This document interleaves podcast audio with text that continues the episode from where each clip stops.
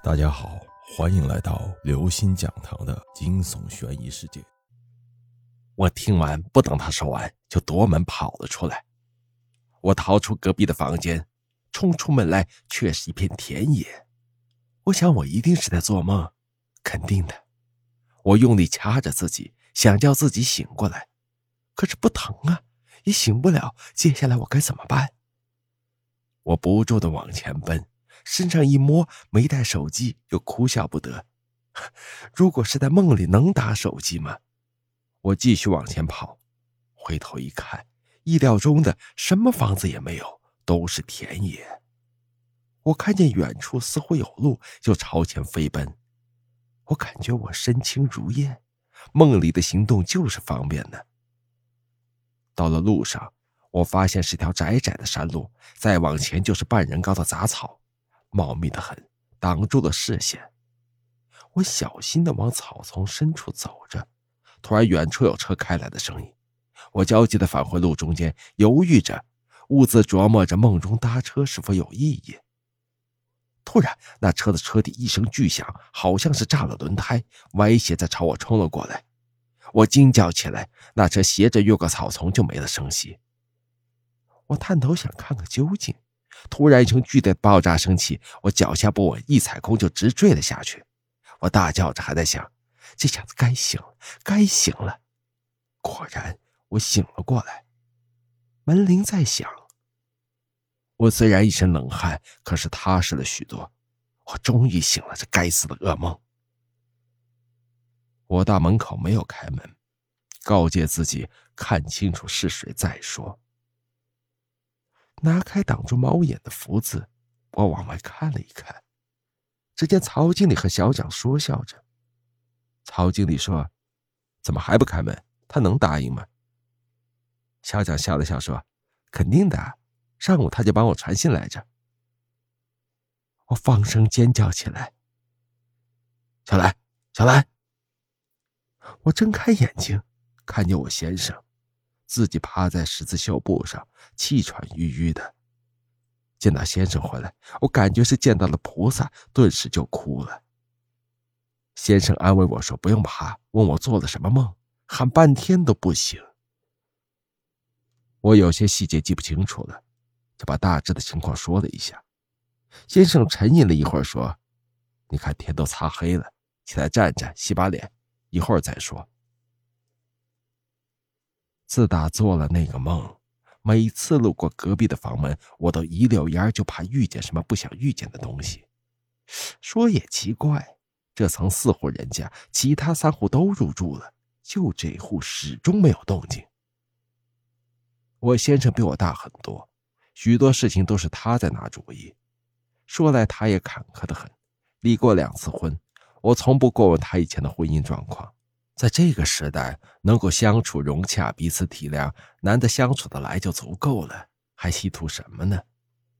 转眼半年过去了，小区里装修的动静越来越少，估计入住的差不多了，这样就清静的多了。我的十字绣也快完成了。有一天，先生突然早早的就回来了。今天单位事情少吗？难得这么早就回来？这才下午三点啊！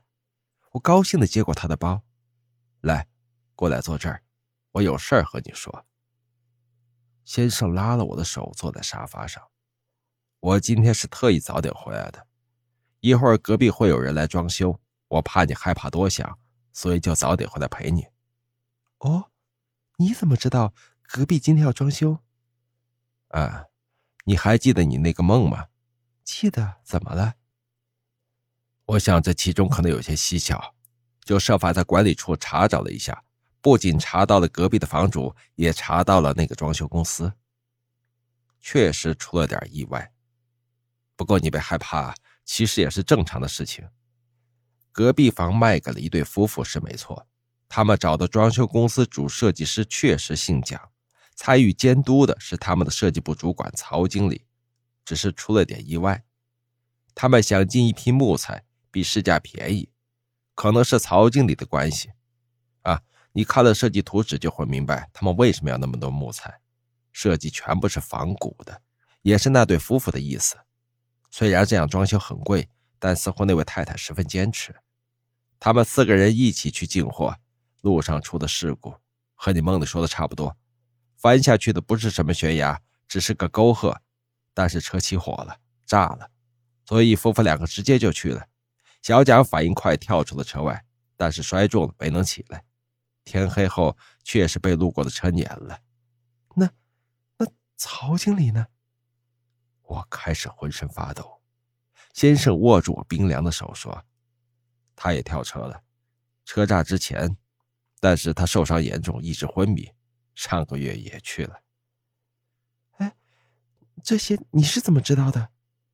他们公司说的，还给我看了图纸。说很可惜，很好的设计方案。这时候隔壁有了动静，我们两个坐着，没有开门去看。我看了看先生，那现在来的是什么人呢？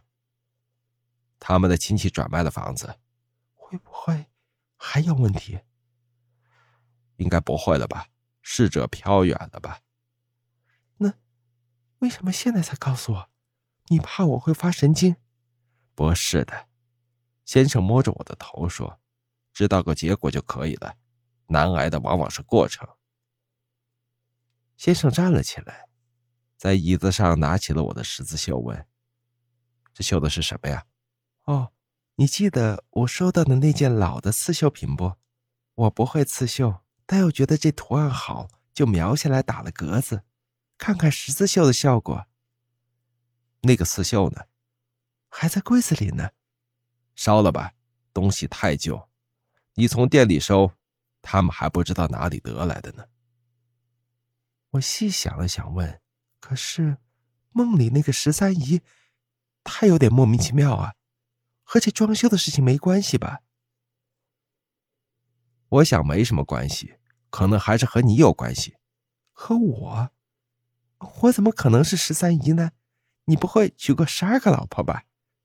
先生笑着摸摸我的脸。我默默的起身，翻出那件绣品，背面的布料发黄磨损了，正面的部分彩线也已经褪色。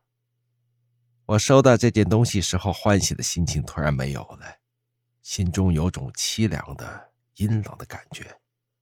绣品不大，我找了个中口锅，将绣品点燃了，放进去。看它慢慢的燃烧。先生走过来，从后面轻轻的抱着我。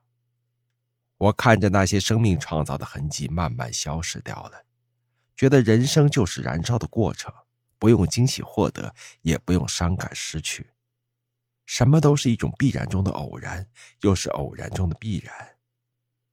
我拍拍先生的手说：“是呀，我有多傻？你姓石啊？”我们出去走走吧。这时候，隔壁的装修声音越来越大了。各位听众朋友，本期节目到此结束。如果您喜欢，请关注、订阅、点赞、转发四连击，谢谢您的支持。我们下期再见。